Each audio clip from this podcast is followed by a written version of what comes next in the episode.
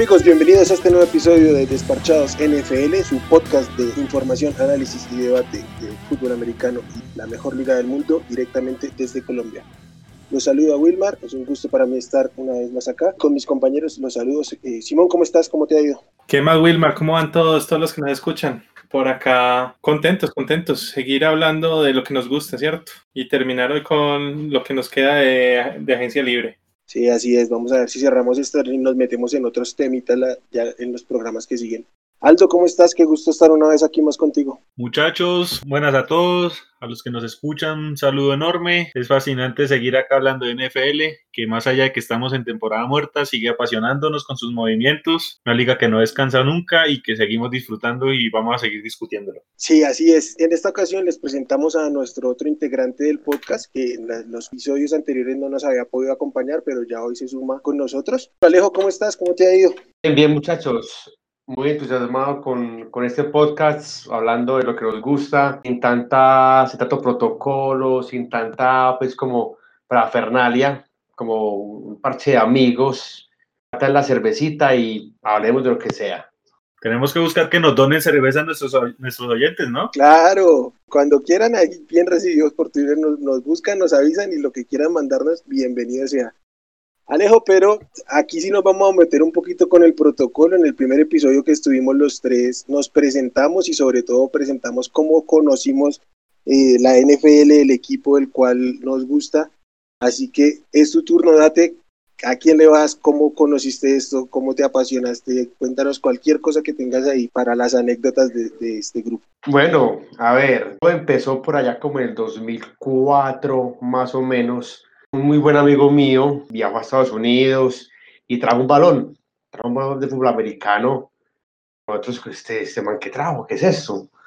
Nos hacíamos en un parque a lanzar y el man traía videos y el man traía un montón de cosas de información de fútbol americano. Y empezamos a buscar y con, la, con lo que llamábamos aquí la perubólica, pasaba un partido a la semana. Y ya empezamos a investigar, a investigar. Yo empecé pues como más metido en el asunto. Y resulta que en el febrero de 2005 me tocó ir un Super Bowl. Eh, ese equipo verde está como bacano. Me gusta el color, me gusta el logo, no entiendo nada, pero está bacano, está chévere ese equipo. Claro, yo no sabía que yo, yo no sabía quién era Tom Brady, no sabía quién eran los Patriots, no sabía nada de eso. Y como cosa rara, yo dándole siempre al, al equipo perdedor. Entonces me tocó el Super Bowl y yo, ah, esta gente perdió, pero bueno, el equipo me va gustando. Y lo que más me enamoró del equipo es un jugador en particular que es eh, Brian Dawkins. Ese man fue el que, el que me enganchó al equipo por, por la energía que ese man le brindaba. Y ahí cuando yo empecé a entender de las defensivas. De, a mí me gusta mucho más el, es ver un partido leyendo la defensiva que la ofensiva. Esa semana a verlo jugar y entrevistas y todo, que ya en internet llegó por fin con más apogeo. Y ahí vamos, ahí vamos con los Eagles y ya llevo una celebración Super Bowl con una espinita contra los Patriots y ya van más, son 2004, llevamos para 20 años de, de conocer el deporte. Bueno, Alejo, eh, sí me gustaría que nos hablaras un poco porque, bueno, los que nos escuchan no lo saben, Alejo es muy partícipe del tema del fútbol americano en Colombia. De esto hablaremos más adelante, pero sí quiero que nos cuentes así muy por encima cuál ha sido tu rol en, en lo que se conoce como el fútbol americano en Colombia en la liga, en el juego como tal. ¿Qué nos puedes ir contando de primerazo? Bueno, son muchas anécdotas porque yo fui jugador de fútbol americano. Empecé con Lobos Medellín. Hace 12 años empezó el proyecto de Lobos Medellín. Eh, jugamos con las uñas, eh, entrenamos en potreros. El playbook ofensivo eran cinco jugadas Imagínate, un playbook de cinco jugadas y, y pues dos corridas, tres pases, entonces era un playbook, entonces, y empezamos a investigar, a abrir puertas, a llamar, a tocar, empezamos con, nos conocimos con Pumas de Bogotá, hicimos un, un primer torneo, por decir, decir así, eh, ganó Pumas y nos sirvió como, uy, no, aguanta, aguanta meter la ficha a este deporte, vamos a conseguir apoyo, vamos a conseguir patrocinios, Estuve como secretario de Lobos, como entrenador y como jugador. Como jugador me retiré debido a las lesiones de la rodilla. Ya mis rodillas me dijeron, no, hermano, no, no, no más, listo. Como entrenador empecé, pero por, por cuestiones, porque yo estudiaba y trabajaba al mismo tiempo, entonces no podía estar muy pendiente del equipo. Era, era coordinador de secundaria en el, en el equipo Lobos me retiré y ahí fue cuando me llaman al proyecto arbitral. Entonces ya llevo siendo más de seis años árbitro eh, de, de, fútbol americano aquí y, y, una cosa es saber de NFL, otra cosa es saber de fútbol americano, porque tenés que mucha información y nunca, nunca te cuenta aprender. Entonces el proyecto, proyecto el proyecto arbitral de Colombia ya lo que yo estoy metido, lo tenemos en pausa pedido la pandemia, pero vamos con toda, vamos con toda, aprendiendo de reglas todavía, mirando faltas y la historia es larga. Bueno, yo creo que ya vamos a tener mucho tiempo para contarla, más ahorita en nuestra temporada muerta, pero yo creo que ya es hora de ir entrando en materia, ya sabemos que nos queda la última parte de la defensiva. No sé qué opinan muchachos, ¿de uno o qué? De una, de una. Para dar un poquito de contexto, ya en el capítulo pasado, si no lo han escuchado, devuélvanse, pónganle pausa a este, vayan, escúchenlo. Hablamos de toda la línea defensiva, de los edge y de los linieros interiores defensivos. Y el día de hoy venimos a tratar una vez más de la agencia libre, lo que nos queda faltando, que son los linebackers y toda la secundaria, bien sea corner y safety, los movimientos más relevantes de esta agencia libre. Empezamos con los linebackers, la verdad es que fue una agencia una agencia libre bastante quieta en esta posición. Los jugadores más relevantes de la posición se mantuvieron en su equipo y los, los nombres más claros pues son el de Lavonte David con los, con los Buccaneers, firmó por dos años 25 millones con un poco más de 17 millones garantizados, manteniendo eh, el líder de la defensiva del, del campeón del Super Bowl. Vamos a aprovecharnos aquí de Aldini.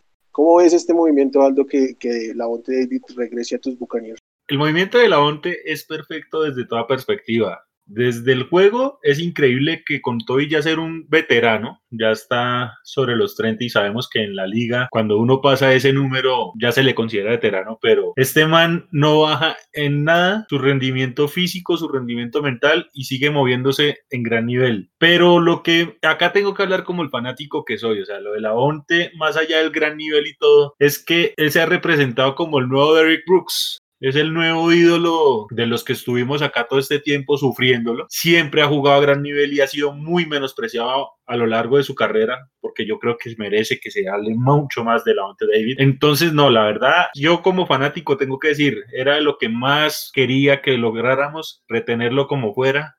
Ojalá se retire él siendo un Buccaneer porque es un gran jugador, es un gran tipo y la verdad para mí ya es, ya entra en ese grupo de leyendas. El juego de él es impecable taclea seguro. En coberturas yo creo que es sin duda el mejor linebacker de la liga, por mucho. Me parece que el juego, el juego de pase de la, de la David es impecable y lo vimos en el Super Bowl pasado cómo anuló a Travis Kelsey en el momento que tenía que hacerlo. Entonces, no, o sea, de por sí es, es un movimiento que yo celebro porque la verdad el nivel de la David es impecable.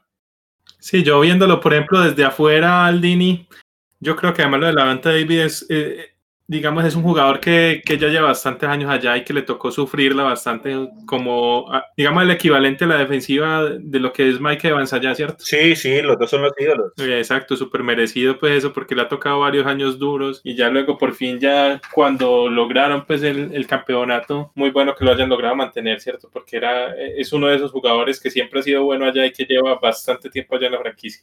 No, y mira que son de, también de esas cosas que pasan a veces, de que a veces hay esos ídolos que uno tiene y se quedan sin el anillo. Alejo lo tuvo con Dawkins, sí. pronto Simón con la de Tomlinson, Wilmar, bueno, no sé, porque Wilmar creo que no es, tan, no es tanto tiempo el que lleva con Denver, así como para tener un ídolo que haya quedado sin título, pero para mí, quitarme el peso encima de que, por ejemplo, la de David ya tenga su anillo, es gratificante. Ya se siente una, una sensación diferente.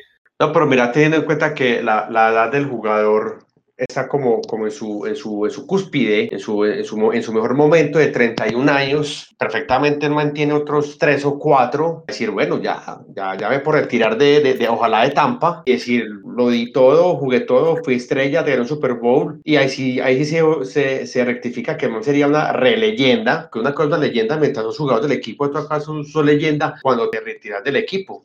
Y además que siempre he pensado que Lavonte David es uno de los jugadores, y en específico de su posición, que más infravalorados están en la NFL. ¿Cierto? El hecho de haber estado en estos años tan complicados con, con, Tampa hicieron que se le viera mucho menos, no se le valorara como ahora se, se le valora. Y hay que tener en cuenta otra cosa. De pronto los, los oyentes no lo saben, pero nosotros como amigos que somos lo hemos hablado. Y uno de los miembros de acá, que no es de los Bucks, manifestó abiertamente decir, yo quiero que la David venga a mi equipo. O sea, era un jugador que estaba muy codiciado en la liga. Cualquiera lo querría en su equipo y en cualquier equipo sería estrella. Eh, yo, yo lo dije puntualmente, para mí el hueco que tenemos en, el linebacker de Denver es tremendo, un jugador como Lavonte hubiera caído de lujo y el fit con Big Fan yo hubiera estado espectacular. Igual creo que el siguiente jugador del cual voy a hablar también me hubiera gustado, pero otro que renovó fue Matt Milano con los Bills, renovó por cuatro años, poquito más de 10 millones anuales. La verdad es que era súper necesario que Matt Milano renovara con los Bills. Se vio muy distinta la defensiva de los Bills cuando Milano regresó de la lesión les estaban corriendo por todo lado y Milano llegó ahí a poner un poquito de freno. Es un jugador distinto a la David porque es más enfocado un poquito a esto del juego terrestre, pero la verdad es que si los Bills quieren sostener este título de contendientes en la, en la americana, les hacía urgente mantener a Milano y apuntalar esa defensiva. ¿Qué opinan ustedes de cómo se de que se mantenga Milano aquí? ¿Creen que es la decisión acertada y qué más les puede faltar ahí a los Bills para, para continuar con esta defensiva y volver a, a esa defensiva que fue tan, tan dinámica hace un par de años. Eso, con ese movimiento de, de Milano, cuando, cuando se dio, yo, yo me puse a ver de nuevo unos videos. Lo que pasa es que el, man está rodeado de, de, de, de, mucho, de mucha gente que absorbe lo que el man hace. Ah, los linebackers que mantiene al lado miran siempre a él y como que le siguen la corriente, le creen. El man, se está proyectando como para ser un líder ahí en Milano, pero tiene una falencia y la cobertura de pase. Sí, es para pa, el pase sí le, le falta mucho porque contra a, a, rutas de más de 5 yardas, Milano se quedaba, se, no, se, no se perdía porque no seguía la cobertura y todo eso, pero en la mayoría de snaps el Tyrant le ganaba. A mí lo que me parece con Milano es que ese es un jugador fundamental para esa defensa y yo creo que es todo lo que querían que fuera este muchacho Edwards, si no estoy mal que se llama, ¿cierto? El otro eh, linebacker de primera ronda, ¿cierto? Eh, Edmunds. Edmunds, Edmunds, Edmunds, eso, Edmunds. Yo creo que Milano todavía es un jugador joven, tiene 27 años es sin duda el líder en, e, en esa posición, ¿cierto? Y, es fundamental, fundamental para ese equipo. Bajó muchísimo el nivel de esa defensiva. Creo que Milano se perdió como cuatro partidos el año pasado, si no estoy mal. Y se notó mucho, mucho, mucho, mucho esa falta. Entonces sí creo que era importantísimo que lo mantuvieran. Y era de los poquitos, además, más esta clase de linebackers, como vamos a ver, se está convirtiendo como, el linebacker se está convirtiendo como la posición de, de corredor, pero a la defensiva, ¿cierto? Es, una posición que está súper desvalorizada en este momento y son muy poquitos los que, los que han podido, digamos, conseguir buenos contratos en esa posición, ¿cierto? Ya tendría que ser casi que los élite. ¿Será que vamos a ver un buen duelo entre Milano y Henry? ¿A nivel que en playoffs o...? en juego. Otro Henry, el, el, de los Patriots contra Milano y los Bills Ah, ok, ok. Estaba pensando era en Derrick Henry. No, Hunter, Hunter Henry, ese, ese duelo va a ser muy interesante porque es obvio que, que Simón le olió esa salida. Sí, sí, esa fue una salida dura. Claro que ahorita los Patriots no solamente tienen a Henry, sino ese otro John Smith. No se les haga por ahí que, que vayan a hacer uno a uno B, no, no necesariamente Henry vaya a ser el tight en uno ya. Además porque, porque John es un poquito más, más, sol, más solvente de más jugadas grandes y Hunter Henry bloqueando. Sí, Hunter Henry es más completo. Dentro de los linebackers que también están por ahí que llaman la atención, vamos a mencionar un ex Charger que a mí de alguna forma me parece muy interesante, que es Denzel Perryman, porque puede llegar a ser un jugador que en buen nivel es un pro bowler, fácil. El problema es ese, es consistencia. Sin embargo, me parece que es un contrato que firmó barato, va a jugar en los Carolina Panthers y creo que va a ser un buen elemento en, en este equipo. Y más sabiendo que Carolina tiene ahorita mucha debilidad en la posición, yo creo que Perryman puede llegar a, a mostrar buen talento y buen rendimiento. ¿Cómo la ven ustedes? Pues te comento yo que conozco bien a Perryman. A ver, Perryman es un jugador de esos que te encanta verlo jugar. ¿Por qué? Porque es un jugador de estos que son como vieja escuela, ¿cierto? Entonces el tipo es de estos que te pega un golpazo de para en seco al corredor, mejor dicho, de ese, que va duro, duro, duro el contacto, ¿cierto? Sin miedo. Pero, y es un jugador que es excelente, excelente contra la corrida. Sufre un poco, eso sí, contra, contra el pase. Con la llegada de Kenneth Murray el año pasado, pues que, que fue un jugador de primera ronda, pues en los Chargers ya, digamos, no iba a ser titular. Perryman, y creo que por eso lo dejaron ir, pero a mí me parecía pues que era un excelente jugador como, y creía que podía ser pues titular en algún otro lado. Entonces, sí me parece un excelente movimiento para Carolina, sobre todo por el precio, apenas 3 millones de dólares por temporada. Parece que es una ganga para un jugador como él. Como digo, tiene huecos, no es un jugador élite ni nada de eso, pero es un jugador que por lo menos a mí me encantaba verlo jugar. Y yo creo que llega, llega a Carolina claramente para ser, para ser titular. Esta defensiva tiene mucho talento muy joven, pero en esa, en esa posición sí tenía un hueco inmenso. a Carolina llevan dos años en que el, que les ponga enfrente les corre como quiera y creo que es bueno para el, para el jugador porque va a ser titular y es bueno para el equipo porque era una necesidad latente. Yo creo que igual van a, van a darle un poquito de profundidad a la posición en el, en el draft, pero por ahora creo que lo veo clavado ahí en el centro de la defensiva a, Perryman como titular. Entonces Luke no era tan bueno como lo pintaban. ¿Cómo? Luke no, era tan bueno como lo pintaban, ¿o qué podríamos decir ahí? ¿Luke Quickly? Sí. Ah. No, Quickly era muy bueno, era una bestia. No, Quickly sí era muy bueno. Por eso es que ha sentido el, el, hueco ahí, por eso es que tienen ese hueco, no lo han podido llenar. Cuando era Quickly y, y Davis, tenían unos super linebackers ahí y desde que fueron los dos no han podido llenar esa posición. Bueno, Alejo, y de, de los linebackers que ves ahí ahorita en la agencia libre, alguno que te haya llamado la atención porque se quedara, porque firmó en otro equipo, porque sigue sin firmar. Los Eagles, bueno, disponible. Cualquiera, sí. Yo creo que me, me van a acribillar. No sé qué man mantiene muy lesionado, pero el liderazgo que este man mm, le podría inyectar a un equipo tan aporreado como Filadelfia es mucho y es Sean Lee. Señoras y señores, tenemos un fanático de los Eagles pidiendo un jugador de los Cowboys. Increíble. Ya está para el digo yo. No, pero es que, no, pero es que la energía, o sea, yo veía ese man en la banca. No, pero este man ya está para retiro. Por eso, por eso. O sea, lo, digo porque man es, es agente libre, nadie lo va a firmar, el man es barato, el man tiene lesionado. Pero sería bacano pues, verlo como, como ahí. Pero ahora, ahora sí, pues yo sé que no tenemos plata, nos, nos está castigando. Eh, es Alexander de los Saints. Juan. sí. Bueno, ese es Xbox. ¿Qué dice Aldo de Alexander? A ver, con Alexander es un buen jugador complementario. Cuando él estaba en Tampa bajo la tutela de la Onte David jugaba bien y destacó incluso llegó a ser pro bowler. Pero primero es muy inestable, falla muchos tackles y pues creo que eso en un linebacker es casi que un pecado. Y creo que vimos en San Francisco el experimento cuando le pagaron el gran contrato y todo. Más allá de que listo, sí, las lesiones le jugaron una mala pasada, no se le vio ese gran jugador que se veía en Tampa. Me parece que Juan Alexander es un buen jugador, pero es de esos que hay que mirar como con cuidado. Creo que tendría que ser complementario a algún otro gran linebacker que pueda tener un equipo. Cuando hablo de, gran linebacker, no precisamente de nombre, sino de rendimiento. De pronto en Filadelfia, de pronto me gustaría verlo de pronto allá en ese equipo por cómo juegan, aunque bueno, ahorita es un esquema totalmente nuevo que viene con este cambio de head coach, pero me gustaría de pronto verlo por allá, ¿saben? Pero mira que eh, nos, tenemos muchas expectativas porque salió barato y porque mantiene el 90 y punta porcentaje de snaps, es con Eric Wilson. Sí, es cierto. A mí Eric Wilson me gusta.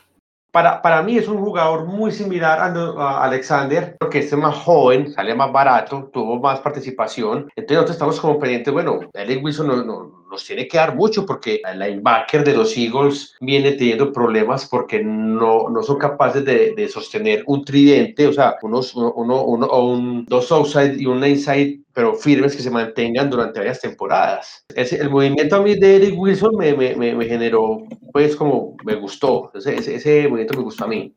Y bueno, Simón, ¿algún linebacker que nos quieras mencionar, que te gustara? ¿Cómo la ves?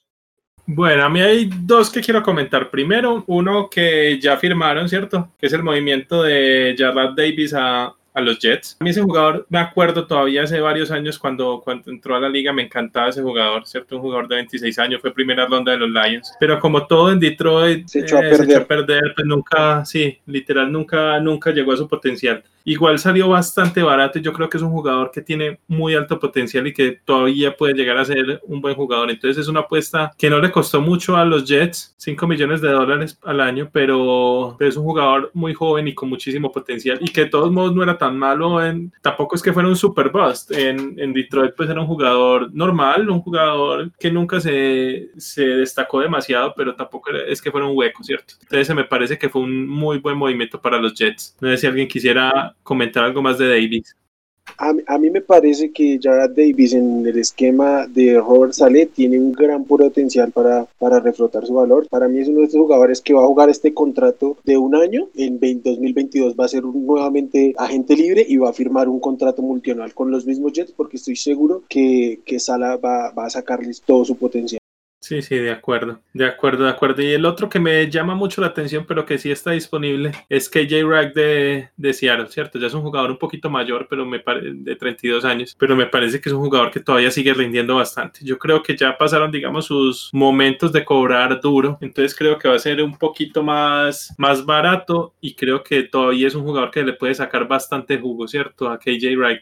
Que, yo, que yo creo que tanto KJ Wright como, como con Alexander va a ser de estos jugadores que por, por, lo que ya han cobrado y la edad que tienen, la experiencia que tienen, van, van a estar disponibles casi al final de la temporada y van a sumarse ya a un equipo que realmente tenga la necesidad de encajar. Creo que, que así, veo a KJ Wright para lo que está esta agencia libre.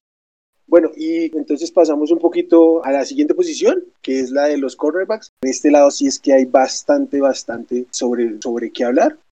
Voy a empezar con el que para mí es el mejor cornerback disponible en este y es William Jackson, quien de los Bengals pasa al Washington Football Team. La verdad es que, como lo decíamos en, el capítulo anterior, poco extraña esta agencia libre de los Bengals, salieron de uno de sus mejores jugadores. En este caso, eh, creo que William Jackson llegando a fortalecer esta ya sólida defensiva del Washington Football Team, que, que tiene su, su, principal fortaleza en la línea, que le faltaba un poquito ahí en la, en la en la secundaria con la salida de Ronald Darby pues tenían aún mayor un hueco ahí pero creo que William Jackson sobre Ronald Darby es un salto de calidad impresionante y me parece que con este con este jugador se va a dar un gusto esa defensiva presionando y William Jackson atrás cubriendo al mejor hombre de las ofensivas rivales no sé qué opinan ustedes si les gusta el jugador si están tan hypeados como yo con él es buen jugador sin duda, pero a mí me parece que usted está siendo demasiado modesto porque yo no veo que él sea el mejor cornerback en cambiar de equipo. Ah, ok. A ver, hablando de William Jackson, me gusta, es bueno, es joven, tiene mucho para ofrecer y sí, claro, esa defensiva de Washington va a ser tremenda, eso no nos cabe duda. Pero si yo tengo que hablar de un esquinero que realmente me encanta, que va, va a funcionar de mil maravillas ahorita en este nuevo equipo, ¿llega a su equipo, Wilmar? Llega a los Denver Broncos y estoy hablando de Kyle Fuller, estaba en Chicago, yo iba, yo iba a decir ese. Háblelo, dígalo, Alejo. ¿Qué nos cuentas de él? el man es, un, es una estrella incógnita. El man hace su trabajo, es callado, pasa desapercibido, tiene 99% de los snaps. Y, y ¿Qué es lo que pasa? Verse es un equipo muy, muy defensivo y todo lo que sea defensivo en, en, en, Chicago va a servir en otro equipo, va a encajar perfectamente. Yo creo que a los Broncos les cae muy bien, cae muy bien ese, ese movimiento, más que todo por el movimiento de AJ Bully, ¿o no, Wilmar? Sí, la verdad es que no, no lo mencioné como el mejor porque la realidad es que eh, Kyle Fuller no era de esta generación de agentes libre. Los Bears tienen un problema en el tope salarial. Lo cortaron y eh, Kyle Fuller estuvo 36 minutos libre en lo que lo firmaron los Broncos. Además, el precio por el que lo firmaron pues es espectacular, menos de 10 millones. Se va a encontrar con Big Fangio, quien fue su coordinador defensivo en Chicago y con el cual tuvo su mejor campaña en 2018, donde llegó a ser All Pro de primer equipo. A mí me encanta, teníamos un hueco impresionante en la secundaria. Terminamos jugando con unos desconocidos el año anterior. Y creo que ahora con la llegada de él y la de Ronald Darby, que no me emocionaba tanto en un principio, sí creo que eh, tenemos un, salto de calidad impresionante ahí. Y creo que si hay, si hay eh, lugares donde estos jugadores de Chicago, como bien dice Alejo, que pueden llegar a rendir a, cualquier lado, pues qué mejor que cuando se llegara a encontrar con Big Fangio, que fue el que mayor potencial le sacó. Sí, hay otro jugador que me intriga bastante de esta agencia libre de corners que me sorprende que no hayan hablado porque entraba para muchos siendo el mejor jugador corner en agencia libre, que era eh, Shaquille Griffin de Seattle, ¿cierto? Que pasó a los Jaguars por 13 millones. A mí Shaquille Griffin me parecía que era un, que es un jugador el más joven incluso de los que hemos hablado, ¿cierto? 26 años, pero que era el corner uno pues en, en, en Seattle ahorita, ¿cierto? Y a pesar de no ser, digamos, el un, un corner uno como lo fue en su momento, por ejemplo, Richard Sherman o alguno de estos, pues decía, era un jugador bastante, bastante sólido y con esa edad, digamos, tiene todo para, para seguir mejorando. Ese fue un golpe en la mesa que dio Jacksonville, ¿no? Porque todos estábamos esperando que él siguiera en Seattle y Jacksonville puso, pues, puso buen dinero, yo no voy a decir que no, pero era una oferta que fácilmente se la pudieran haber ofrecido en Seattle o cualquier otro equipo. Eso me parece que es uno de los robos de la agencia libre. A mí también me pareció barato para lo que era Griffin. 13 millones, sabiendo que, por ejemplo, William Jackson cobró 13,500 o a Dory Jackson, que todavía no me ha hablado del cobro 13. Sí me parece que Griffin está un poquito por encima de ambos, sobre todo teniendo en cuenta la edad. Bueno, pero ya que hablamos de edad, hay uno que tenemos que mencionar porque, más allá de que es veterano, a mí no sé qué tanto le queda en el tanque y es Patrick Peterson. Se va a Arizona a jugar un año en los Vikings. ¿Cómo la ven? Ahí en veterano bastantes buenos. Empecemos con, con, Peterson porque hay varios, varios muy buenos veteranos que había eh, de esta posición. ¿Cómo es Alejo? Si vamos a hablar de Peterson, el man, se dio cuenta necesitaba un, un, una defensa que, que, que, lo apoyara. Viene mucho tiempo con una, con una defensa que, que, ahí medio arranca, media máquina. Quizá ha tenido en los últimos años, creo, para mí, una mejor, una mejor defensa. Para mí que eso influyó mucho en la decisión de, de, de Peterson de escoger este, este equipo. Veteranos hay muchos, hay muchos veteranos y, y no vamos muy lejos con, con, uno que no es del agrado de muchos, como Richard Sherman. También está ahí como, está ahí como juego no juego. Está allá Nori Jenkins, vamos a ver qué hacen Titans, porque el último año le fue muy mal en, en, en New Orleans. Sí, sí, es cierto. Yo sí creo que ustedes se están dejando llevar un poquito por, por la añoranza. A mí la verdad es que yo creo que Patrick Peterson no tiene mucho ya en el tanque y creo que va a Minnesota a cobrar. Yo no estoy de acuerdo con Alejo, para mí la, la, defensiva de Minnesota pues fue de las peores en la liga el año pasado, fue la cuarta en puntos permitidos. No, pero yo le entiendo a Alejo, yo sí le entiendo a Alejo porque listo, un mal año lo puede tener cualquiera. Sí, o pero sea, estamos hablando de Mike Zimmer. Sí, yo, pero, tam, pero también al hablar de Mike Zimmer podemos a, a, a estar hablando un poquito de que se le está quedando un poquito largo el nombre para las defensivas que está construyendo. A mí de Mike Zimmer me preocupa es, una cosa importante para esto de Patrick Peterson y es que ¿cuándo fue la última vez que un cornerback le funcionó a Mike Zimmer? No, mira cómo, cómo hace, hace dos años que tuvieron ahí a, Rhodes, se le, vino en picada a Rhodes, Rhodes llega a Indianapolis y, rinde, se, tenía algo en el tanque, no era el, Rhodes de hace 3, 4 años que estaba entre, la élite de, su posición, pero volvió a rendir en, en, Indianapolis y en Minnesota no lo estaba haciendo y yo no creo que Patrick que puedan volver a levantar la, la carrera de Patrick Peterson y creo que llega por dinero porque no creo que nadie más le hubiera dado más de lo que va a recibir. Totalmente, totalmente. Y hablando entonces todavía con los, con los veteranos, ¿cómo ven el tema de Casey Hayward, que en este momento está libre? Yo que lo tenía, pues a mí me parece que Casey Hayward todavía tiene en el tanque. Yo creo que todavía puede ser un buen, es que es caro. Un buen jugador. Es que es muy caro. No, pues caro, por, por eso lo cortamos, por, por caro, ¿cierto? Porque, porque nos bueno, mal es caro, es caro. Pero yo no, creo, yo no sí. creo que cobre tanto. Yo creo que este año va a cobrar póngale como Peterson y yo creo que es mucho mejor que Peterson todavía. Yo creo que cobra menos. Hayward, yo creo que llegará a cobrar menos. Yo también creo que cobrar unos 7 millones. A mí Hayward me parece un esquinero 2 decente. Sí, sí, sí, él todavía tiene en el tanque. Él no está tan acabado como Peterson, por ejemplo, lo veo yo. Nosotros lo cortamos porque nos ahorramos 10 millones de dólares con él, pero sí, es, él todavía tiene en el tanque. Sí, yo también creo que tiene por ahí. Hay, hay, que ver a dónde llega, pero creo que si llega a un, incluso puede llegar a, a un equipo contendiente a, a, aportar esa, esa cuota que le puede, por digamos Buffalo, que perdió a Josh Norman y que realmente está, le estaba haciendo falta tener a alguien del lado contrario de Travis White. Si no consiguen a alguien en el draft de impacto inmediato, les puede caer bien una, un, un, una firma tardía. Bueno, Alejo, y de los que hay por ahí que no hayamos hablado, ¿cuál te gusta?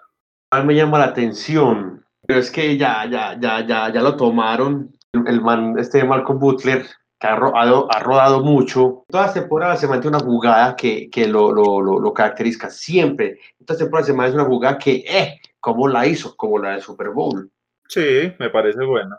Sí, pero a mí, a mí ese es un jugador que me parece que tuvo sus añitos ya de, de cúspide, pues, o de ser muy bueno, pero yo creo que ya es un jugador que va en bajada hay un cornerback aquí del que no se habla mucho que yo quiero hablar, que no quiero que nos vayamos sin, sin tocarlo, y es Mike Hilton. A mí me parece que Mike Hilton es el mejor jugador en su posición en la NFL y es en el como cornerback de slot y creo que pierden muchísimo los Steelers con, con, su salida y más aún que se vaya un rival divisional que, al que yo le he dado muy duro como los Bengals pero que me parece que en estos momentos sí fueron súper inteligentes porque se le valora muy poco a los cornerbacks de slot, de slot pero que creo que cada vez son más y más valiosos porque cada vez hay más equipos que le dan prioridad a los receptores de slot, incluso hay muchos receptores que jugando en el slot son las armas principales de sus equipos y creo que hay que empezar a mirar un poquito más este tipo de jugadores.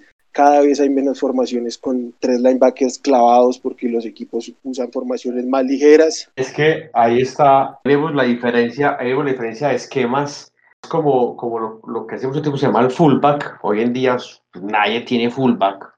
Solo San Francisco. Solo San Francisco. ¿Y qué es lo que pasa? Entonces, con las defensivas, ponemos a un linebacker que sea más liviano y le ponemos un nombre que se llama el níquel, que me cura ese tercer receptor. Si ustedes pueden, ah, se pueden ver esquemas, muy poco los corredores defensivos que esa cobertura la hacen hombre a hombre, porque saben que si la pueden hombre a hombre, pues voy a perder. Alejo, pero no depende. Muchos, y por ejemplo, incluyo mis Chargers, jugamos con un. Ese sería más el, el, el linebacker de dime, ¿cierto? Pero el nickel sí ponemos un corner casi siempre en el tercer receptor, que en este caso de, de los Chargers es Chris es lo que yo voy. Si, si vas a utilizar un nickelback, utilízalo como. Utiliza un corner como nickelback, no un linebacker como nickelback. Exactamente. Claro, porque el, el, el, el, linebacker sea como sea, así sea más liviano, un receptor te lo va a quemar por, por simple capacidad atlética.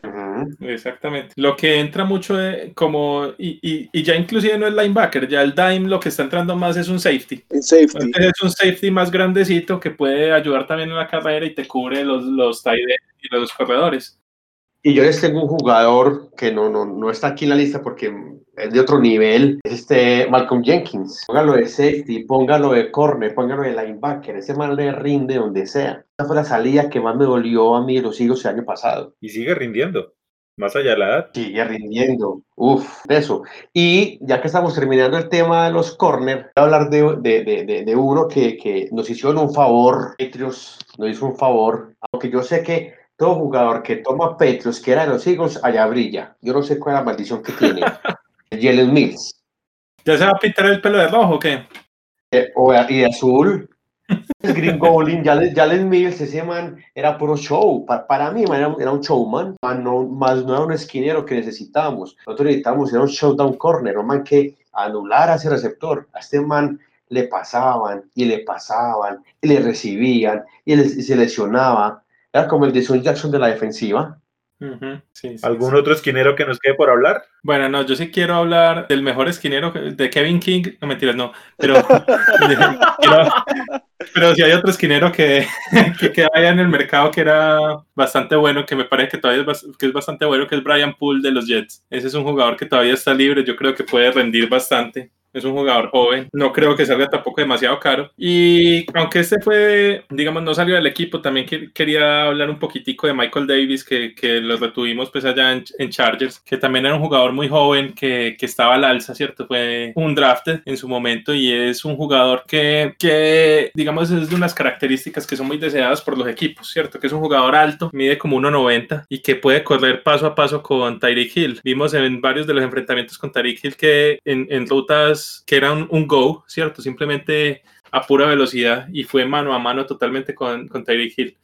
Entonces, eh, eso sí fue muy importante, digamos, para, para los Chargers haberlo mantenido pues en, en el equipo, a Michael Davis. Y te, ayuda, y te ayuda mucho la edad. Claro, claro, claro. Y no la, la edad del man. A esos jugadores. Te ayuda demasiado la edad. Uh -huh. Imagínate, menos de 8 millones 500 por un jugador que vas a tener cuando sea gente libre va a tener menos de 29 años, obviamente te amo. Total, total. Pasamos entonces a los safeties, muchachos. Voy a empezar con el mejor safety de toda la liga. Bueno, no sé si tanto, pero sí el mejor pago y uno de los cinco mejores en su posición es Justin Simmons, que con los Broncos firmó su etiqueta de jugador franquicia y en menos de una semana ya estaba firmado. Me parece excelente la, la labor de, de, George Patton para venir a, renovar a Justin Simmons, pieza fundamental de esta defensiva, un, free safety que básicamente te, te maneja toda la secundaria, te respalda todas las posiciones de, de esa secundaria como un jardinero central. Entonces me parece muy, muy importante y me voy con una de las mejores firmas de la agencia libre y especialmente la posición, la, la, mejor de todas, que es John Johnson, que de los Rams pasa a los Browns, los Browns que sufrieron bastante en esta secundaria, pero que en este momento ya tienen una pinta muy, muy distinta y creo que se perfilan los Browns con esta, esta secundaria con, con, John Johnson, con, con Greedy Williams que regresa de lesión, vamos a ver cómo viene, y con, con Ward, a ver cómo, cómo pinta esta secundaria si, si pueden dar un paso adelante a ser un poco más contendientes en la conferencia americana. ¿Qué opinan ustedes de, de, este movimiento? A mí personalmente me encantó, no sé qué tengan que por decir ustedes. Justin Simmons, sí, es tremendo safety. La verdad, yo sí estaba esperando que saliera, aunque no tanto para ficharlo en mi equipo, sino, no sé, me parece que es un jugador que tiene potencial para ser estrella y que quizás el presente de Denver no le ayuda a él. Es un muy buen jugador, merece que se hable mucho más de él eh, hay un jugador que sí me duele porque se quedara en su equipo, me parece muy bueno y es Marcus Williams, se quedan los Saints, me parece que es un safety que juega muy bien como free safety, como strong safety, me fascina esa forma versátil de su juego, porque eh, es difícil de encasillarlo en un, en un estilo, juega bien al pase, juega bien al acarreo, me parece que es, a mi juicio, quizás detrás de Simmons el mejor safety que había disponible y se quedó en New Orleans. Que no sea tan clara a Dix. Sí. en la última jugada.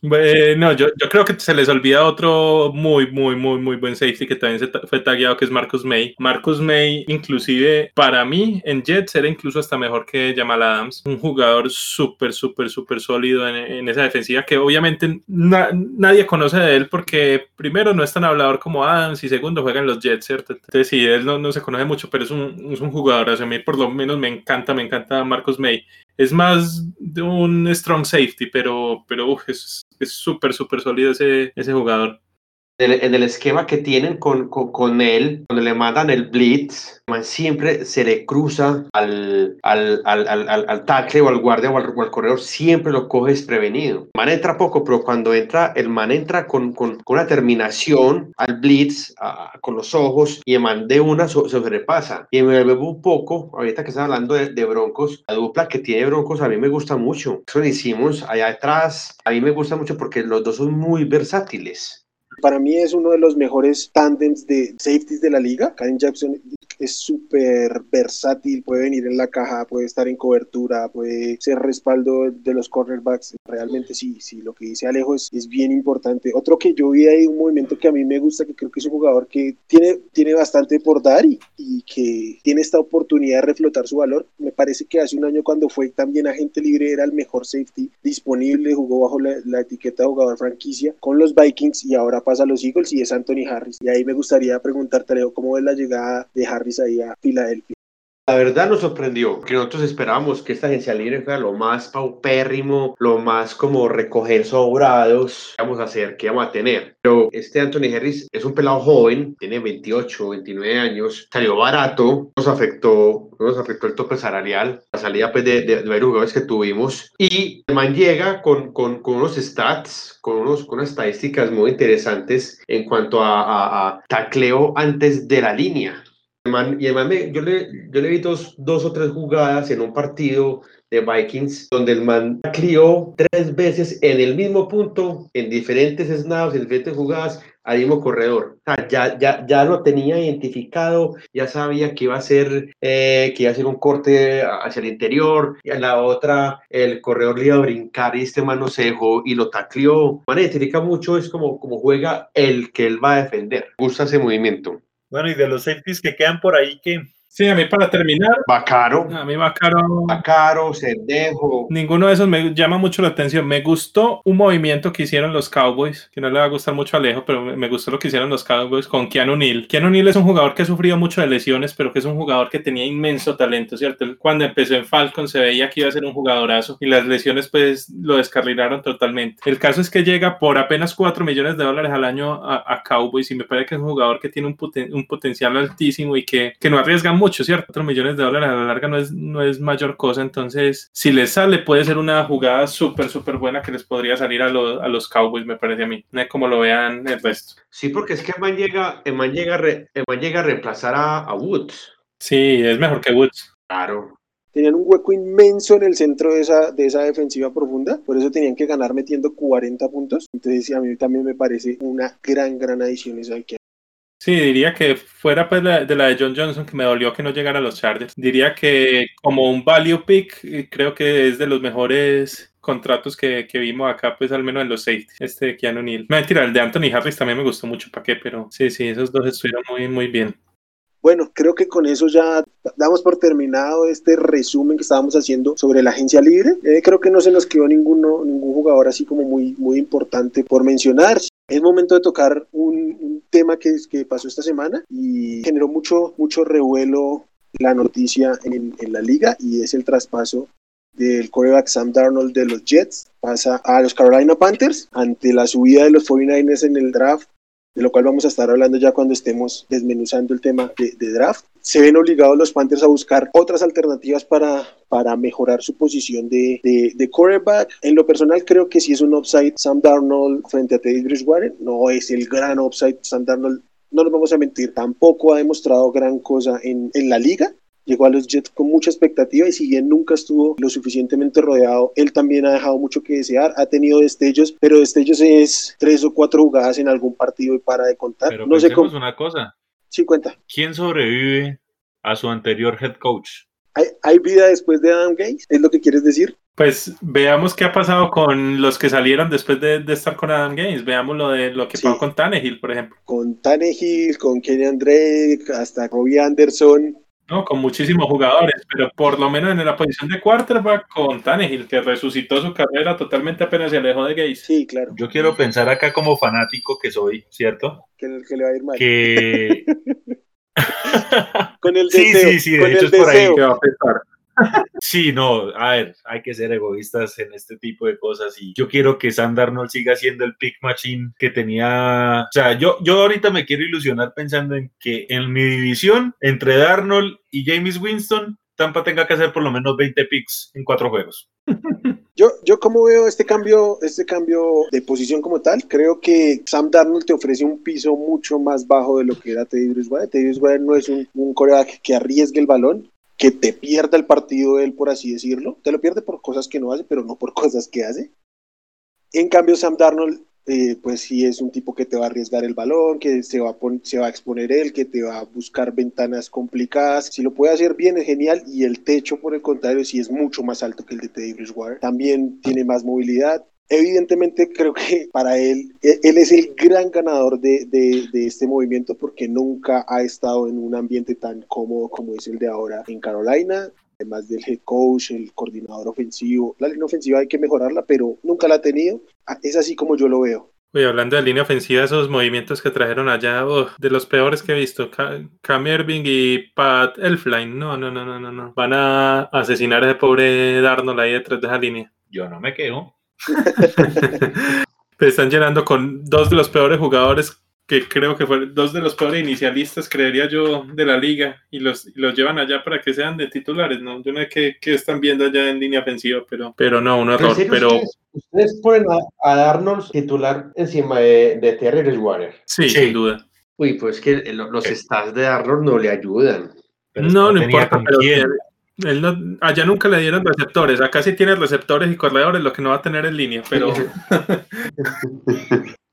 No, y, y además, eh, y además para agregar lo último, yo creo que Carolina se dio cuenta que en el draft no iba a conseguir nada ya con el movimiento de, de San Francisco, porque obviamente ellos no van a poder cambiar con, con Atlanta, ¿cierto? Atlanta no va a cambiar en la división. Entonces se dieron cuenta que por ahí no era. Y con todos los escándalos que hay ahorita con Watson, se dieron cuenta que por ahí tampoco era. Entonces, lo único que les quedaba era Darnold. Pues sinceramente no, no creo que hubiera ninguna otra opción. Y ellos no querían seguir con Teddy Bridgewater, ¿cierto? Porque Bridgewater, como dice Wilmar, él no te va a perder partidos, pero sabes que con Bridgewater no vas a quedar campeón. Necesitas un equipazo, mejor dicho, para poder quedar campeón con Bridgewater. Entonces, ellos sabían que tenían que cambiar ahí y se jugaron la apuesta con lo mejor que quedaba, que era Darnold. ¿Qué mentor tiene el hombre allá en Carolina? No, Bridgewater le toca de, de mentor. No, pero, pero más allá del, del mentor, el, el, coordinador ofensivo es Joe Brady, que fue el que hizo eh, la, la, temporada espectacular con, con Joe Burrow. Era el coordinador ofensivo del SU. Sí, Joe Brady que es un gurú a la ofensiva, sino que es un tipo muy joven, entonces por eso todavía no es tan conocido, pero uh, el tipo es muy, muy bueno. La pregunta obligatoria sí. que le hicimos con la ofensiva ahora toca con la defensiva. Ya analizando toda la agencia libre, ¿cuál es el equipo que ustedes creen ganó la agencia libre en el lado defensivo? Ah, yo creo que hace en general. Me voy a aventar yo. Voy a hacer como Simón hizo en la ofensiva y voy a sacar pecho. A mí el costado defensivo de Denver me pareció una excelente agencia libre. Mantuvieron a sus hombres más importantes como lo eran Shelby Harris, Justin Simmons e incluso Von Miller y trajeron dos, trajeron como ustedes decían el mejor, el mejor eh, cornerback que estuvo disponible llegó y Ronald Darby que aunque estuvo un poco caro como, como, ¿cómo se dice? Como cornerback 2 puede funcionar bastante bien. Y ahora terminamos con una, con una de las mejores defensivas secundarias de la liga después de que terminamos el año sufriendo muchísimo en el costado. Entonces creo que Denver es un claro ganador en este costado.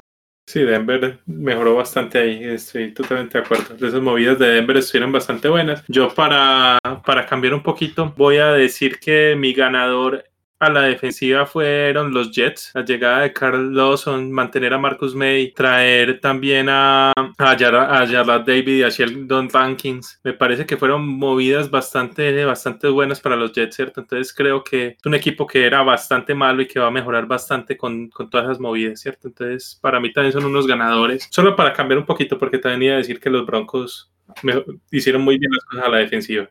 Alejo, ¿y vos quién ves? A los Browns, sacando a los Broncos, sacando los que ya dijeron, pongo a los Browns que, que tuvo movimientos interesantes con John Johnson, con Troy Hill. Eh, para mí Malik Jackson en los Eagles no era Malik Jackson, pero mantiene mucho que dar y creo que ahí va a ser en... Porque va a llegar a reemplazar a, a Larry, ahí en, ahí en Cleveland. Es, para mí suena muy interesante Cleveland a la, a la, ofensiva y creo, creo que le hacía falta a Cleveland para, para, para seguir siendo este equipo de, playoffs que, que, que, que, queremos que por fin todos, todo, todo se dé yo sabía que yo no tenía que darle la palabra a Alejandro porque me quitó justamente el equipo que yo iba a decir. Yo quería decir Cleveland, me parece que fue excelente y tal como lo dijo Alejandro, es así. Yo quiero agregar, así son rival divisional, yo creo que el trabajo de Carolina fue muy interesante en añadir veteranos a un equipo que es muy joven. Eh, no serán los grandes nombres, pero yo creo que ellos supieron llenar, supieron poner fichas a buenos precios para que crezcan lo que tienen. Yo creo que Carolina es de los equipos que cambia mucho a lo que fue la temporada pasada. Yo creo que van a mejorar y yo creo que esta presencia de veteranos que llegaron va a ser importante. Bueno, y, pero ya, ya, Alejito, ya que no, tú no estabas acá cuando lo, lo, hicimos, si quieres darnos un nombre más general de un gran ganador de la agencia libre, porque nosotros hablamos por aparte las defensivas y las, y las ofensivas, pero tú no estabas acá en ese momento. Aviéntanos ahí el, el nombre que quería soltarnos ahora. Ay, de un ganador en general, para mí, sí. New England. New England. Mm, no me gustó tanto lo de New England. el ojo, el ojo, el ojo que tiene Belichick y se van a acordar de mí. Vamos a ver los stats a final de temporada de Nelson Agolor. A mí ese es el contrato que menos me gustó de toda la agencia libre, el de Nelson Agolor. Es que el man es un tronco, el man es malo, pero yo sé que allá Belichick, yo no sé, man, pero man lo resetea, man le hace vudú. No, no, pero sí es cierto lo que dice Alejandro. No, Belichick pero, de alguna forma revive carreras. pero no, lo que sea, no le receptores, pueden pero no pagar las 3 de los millones a receptores. Agolor. No le pueden pagar todo eso a cuando le pagan 10 millones a, a Fuller, por ejemplo. Sí. No, no, no, no. Ese es el peor contrato de la agencia libre. Yo, creo que sí, que, sí le voy a dar un poquito a la derecha, le voy a dar un poquito a la derecha a Alejo, porque a, yo personalmente le he dado un poquito duro a los, a los Patriots, por movimientos muy puntuales. A mí lo de los Titans no me gustó, pero sí hay cosas que hicieron muy bien, como que volvieron a llevar a Trent Brown y a, Calvano y que funcionaron perfectamente en el esquema, y fueron y cobraron en el otro lado y regresaron como lo hacen todos los, los jugadores de los Pats. si bien no me gusta el, movimiento que los movimientos que hicieron con los con los receptores y no tanto con los tight ends, al menos ah, son bastante, bastante mejores de lo que tenían eh, el año anterior, que la verdad era una... Y lo de Matt para mí Matt como lo dijimos la vez pasada, es un, es un gran jugador, una gran edición para, para los Pats y, pensé en algún momento que se les iba a desarmar un poco la, línea ofensiva y no terminó siendo tan así, solo salió Tooney, entonces sí, sí debemos verlos como ganadores, aunque haya movimientos puntuales que yo sé que no a todos nos gustan, pero me imagino que Simón que está muy en eso conmigo podrá decir lo que sí, en general se, se ve mejor de cómo estaban Sí, no, sí, sí mejoraron bastante. Pues, yo también les tiro duro porque por eso mismo me, me pareció horroroso el tema de los dos contratos de los receptores. Parecieron que sobrepagaron demasiado ahí, pero como tal el equipo sí mejora bastante. Creo que los castigamos porque pudieron haber hecho las cosas mejor, no porque las hayan. Exacto. Porque igual, obviamente iban a tener muchos movimientos porque eran el equipo que más dinero tenía iniciando. Que más dinero tenían. Bueno, creo que vamos cerrando así. Y muchachos. Y para los que nos escuchan, se viene lo mejor ahorita ya con la temporada de draft, muchachos. Exactamente. Ya el próximo capítulo vamos a empezar a desmenuzar nuestro análisis sobre las posiciones del draft. Activen las notificaciones. Recuerden seguirnos en Twitter como arroba desparchados NFL y por ahí vamos a estar subiendo los, los podcasts y vamos a, darle pero con toda al, al tema del draft. Muchachos, eh, los voy saludando uno por uno para que se despidan y regálenos las redes también para que lo sigan ustedes. Simón, qué gusto estar acá contigo. Igualmente, Wilmar, Alejo, Aldo, todos los que nos escuchan, muchas gracias por estar acá. A mí me pueden seguir en arroba suribepe y no, ya saben, ahí van a encontrar muchas cosas de los Chargers, pero me pueden escribir para lo que quieran de la liga. Aldo, saludo. Saludo para todos, muchas gracias. Nuevamente muy divertido este espacio. Eh, a mí me pueden encontrar en Twitter como arroba aldobooks. No solo hablo de Tampa, hablo en general, eh, sin censura, así que ya saben, lo que quieran hablar ahí, conmigo bien puedan. Y Alejito, qué gusto que estés aquí con nosotros en, este, en esta primera participación. saludo para ti también. A usted, muchachos, muchas gracias. Muy interesante, muy bacano este proyecto. Eh, espero estar en próximos podcasts. Viene una agencia libre, eh, perdón, viene un draft muy interesante con estos cambios, con estos trades, con, con todo esto. Eh, me pueden encontrar como Alejo el CM. Cualquier cosa que necesiten, ahí estoy a disposición. Y esperamos que algún querido oyente del podcast se atreva a decirnos, muchachos, vean, yo les invito a la pora pues de hoy. Eso. Bueno, y yo, a mí me consiguen en Twitter como arroba wchavico. Lo más importante, arroba desparchados NFL. Ayúdenos a crecer la comunidad de NFL y de fútbol americano en Colombia. Si ustedes nos están siguiendo aquí, saben lo difícil que ha sido ver fútbol americano, jugar fútbol americano, vivir el fútbol americano acá en Colombia y qué más si podemos llegarle a más personas. Si quieren preguntarnos, contarnos lo que sea que nos acerquemos, vamos a estar buscando también acercarnos al entorno del fútbol americano acá en el país para que esta comunidad siga creciendo lo más que se pueda. Y nada, amigos, un gusto, que tengan buenas tardes, días, noches a la hora que nos escuchen y adiós.